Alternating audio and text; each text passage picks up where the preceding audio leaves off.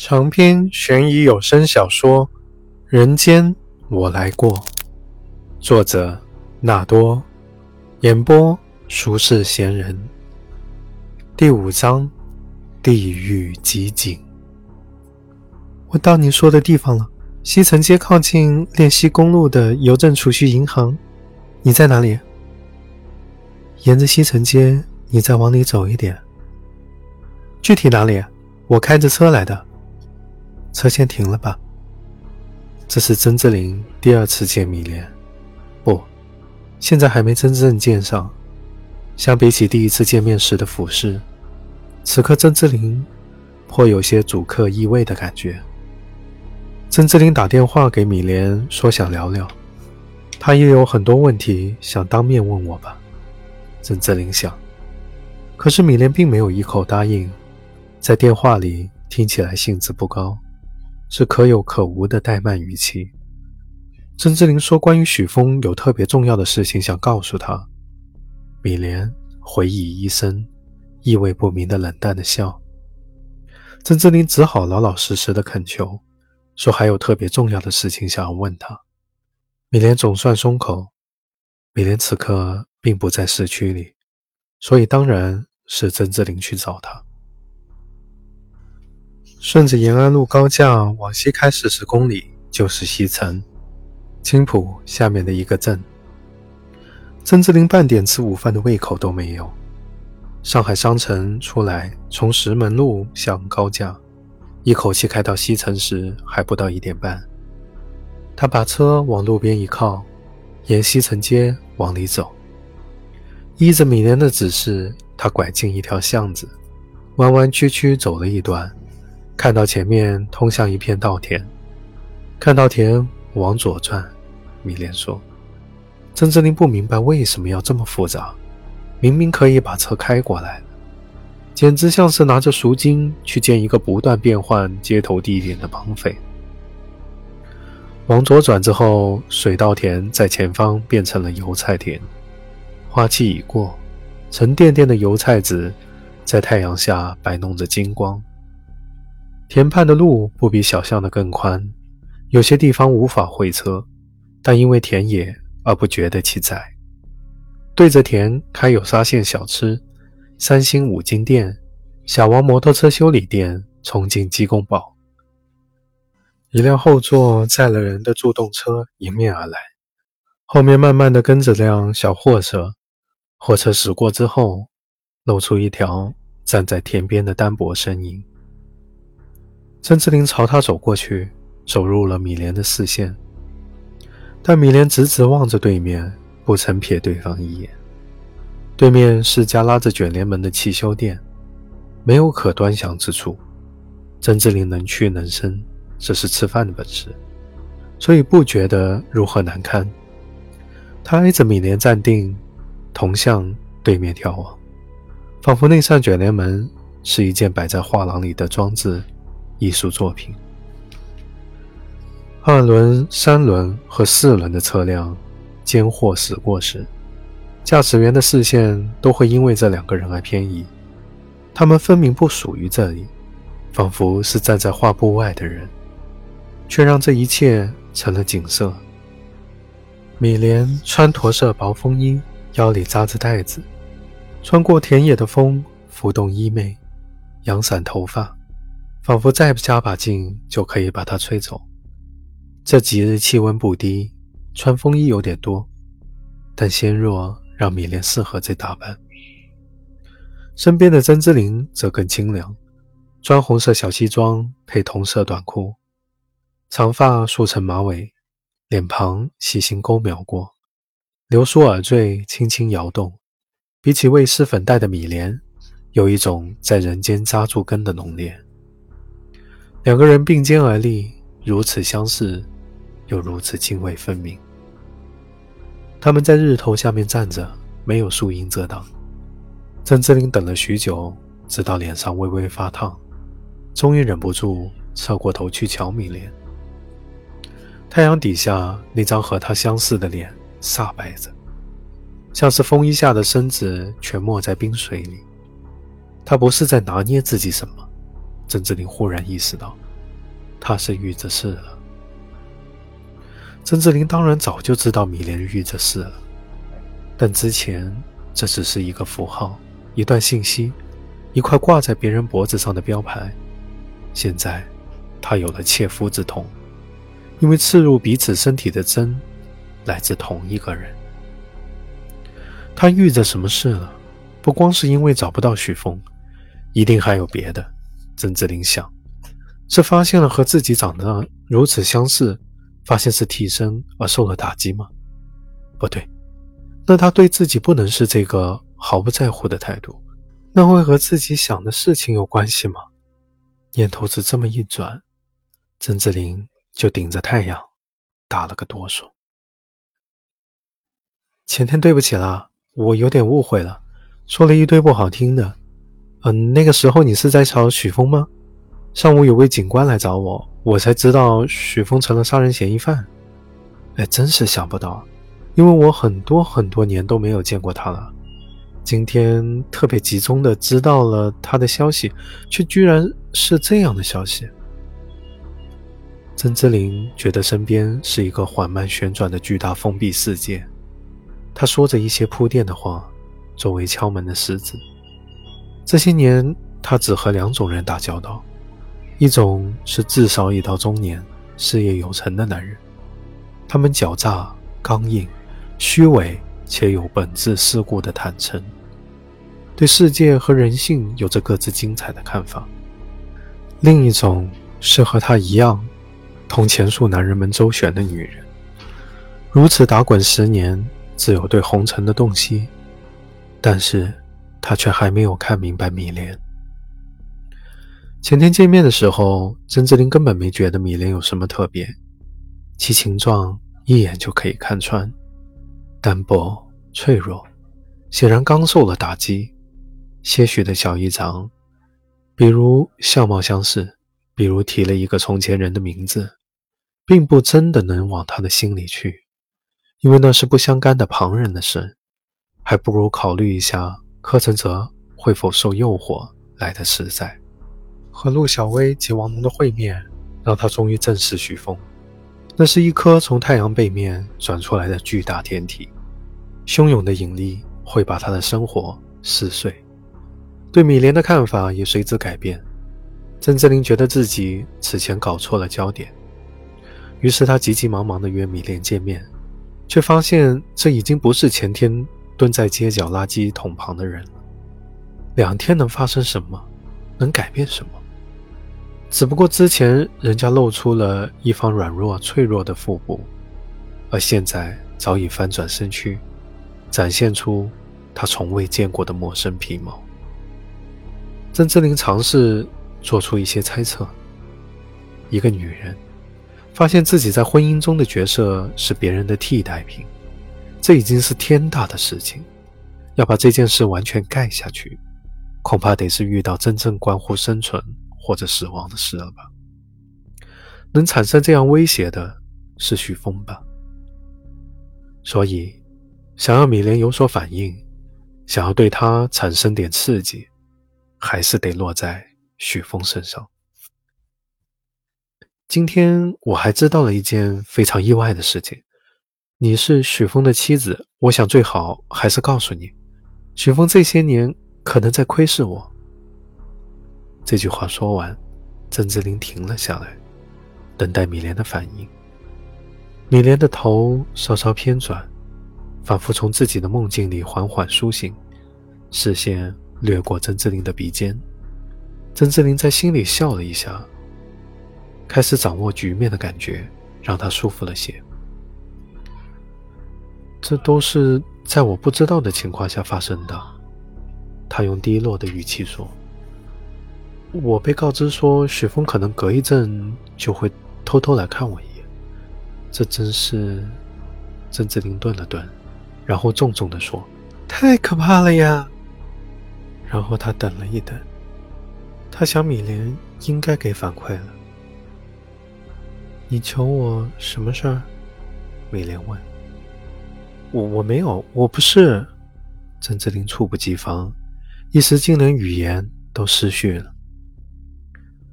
许风雪和你像的下手，大概不止杀过一个。买了之后可能会想来看看你。后来他娶我当老婆，今年终于发现我和你也不够像，就走了。他也许觉得那些小姐脏，也许觉得没有那些人你就不会当小姐，也许觉得多杀掉一个就可以救起你一点点。他不会碰你。这些话就像一把双刃剑，被米莲用手抵进他的胸口。明明米莲也应该被割得鲜血淋漓，但他仿佛没有感觉，毫不在乎。曾志林自然听得懂潜台词，他被连皮带骨的一把掀开，又痛，又怕，又怒。如果你看见许峰，也不用怕他，告诉警察就行了。你找我什么事儿？米莲换了个表述，还是一样的意思。曾志林这样的人，如果不是有求于他，怎么会如此作态？一股无名火自曾志林肚肠里穿起来，把面皮烧透。他怒意勃发，竟无法遏制。世界上千万条路。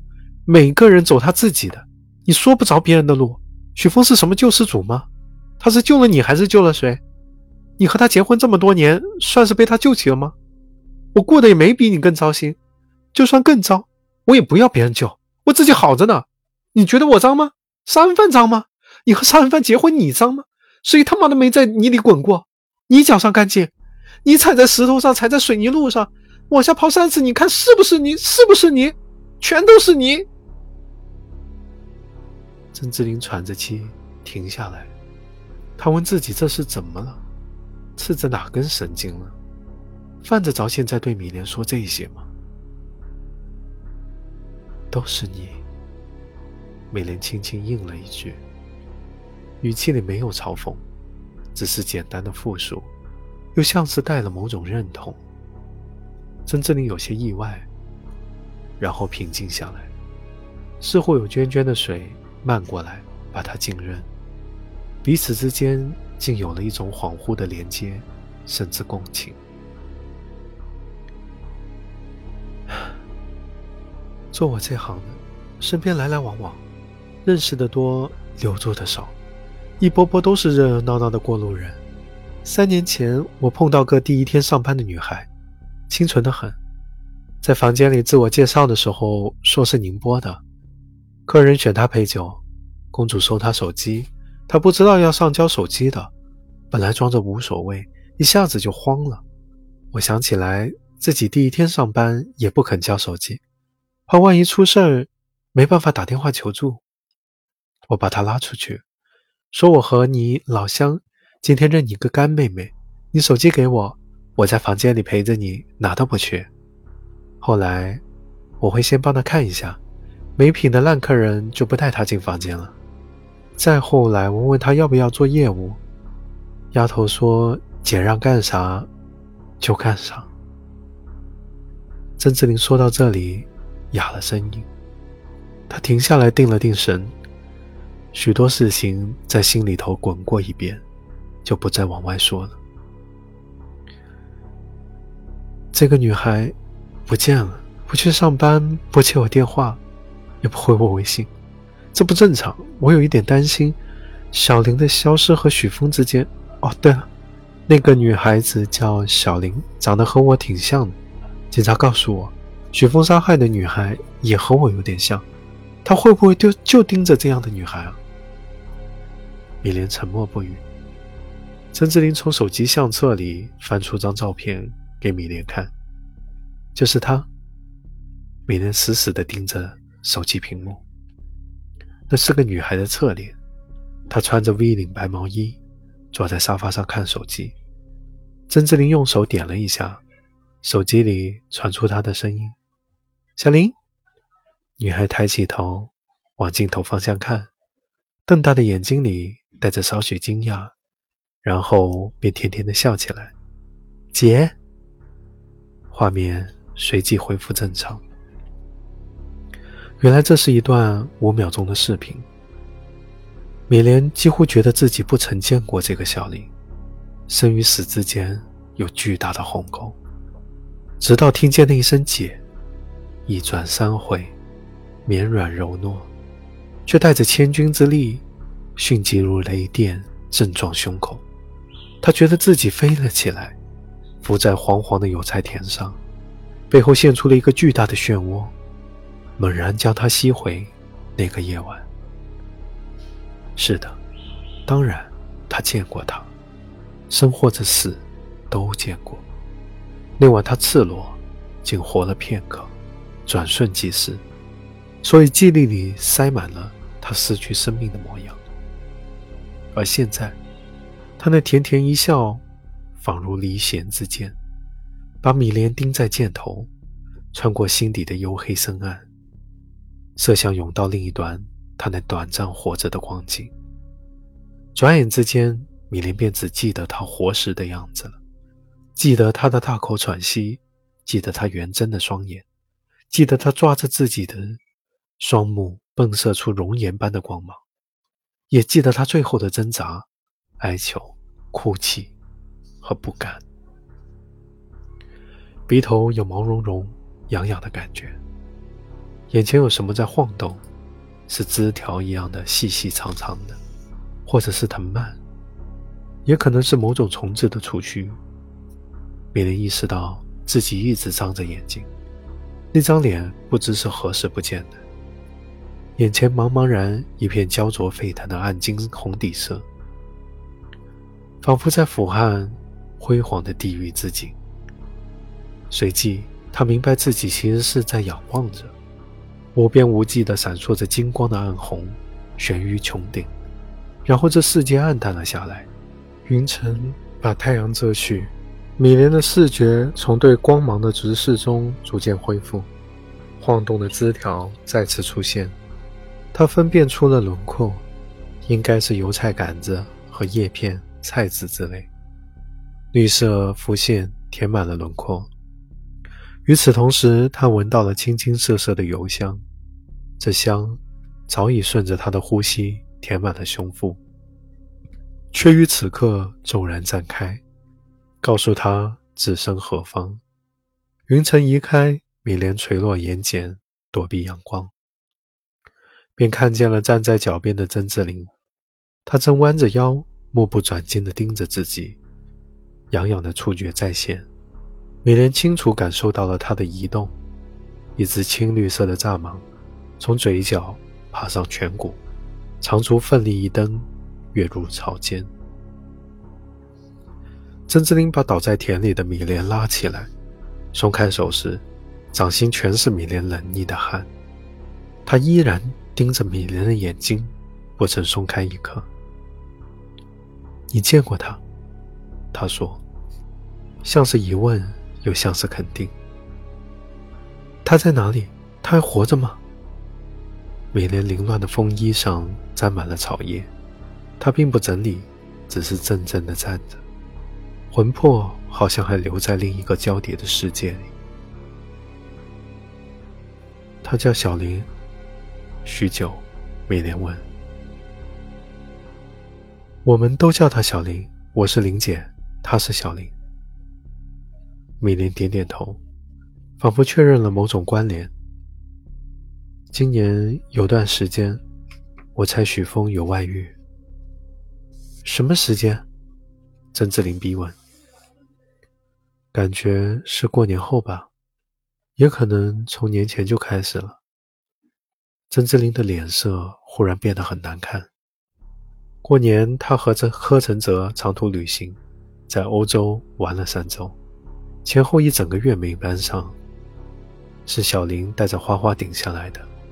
他听花花说，那阵子有个豪客总让小林陪，业务忌讳和客人发生关系。但曾志林觉得小林是个伶俐的，知道进退，就没多嘴。回来后也没见过这传说中的豪客，更没往心里去。直到现在，猛然惊醒。许峰和小林吗？你确定是和小林？你见过他们两个在一起？米莲不语。他当然不会让你看见。曾志林想笑一笑，并不成功。最近你有许峰的消息吗？特别是这周一、周二，他问。从周一开始，小林就不回他的微信了。他上个月离开后，我就再没有联系上他。那是四月二十号。三月份呢？三月中旬的时候，你有没有觉得许峰有异常？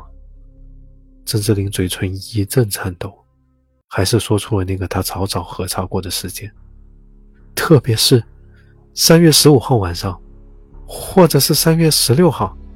三月十五号是周三，三月十五号是周三。每年接上曾志林的话。那天晚上，雪峰没有回家。他说有朋友来上海，去市区喝酒了。你为什么记得是周三？你为什么记得这么清楚？曾志林厉声问。因为他没什么朋友，因为他很少进城，因为他从不喝酒，也不归宿，因为我觉得他去约会了。因，因为，米莲艰难的说着，他挣扎着。觉得自己又被压到了那张床底下，他几乎想要把一切都说出来。他什么时候回家的？他是什么样子？你有没有问他到底干了什么去了？天快亮的时候，或者刚亮的时候，他就和从前一样，我们就和从前一样。我没有问，我不需要问。曾志林看着米莲。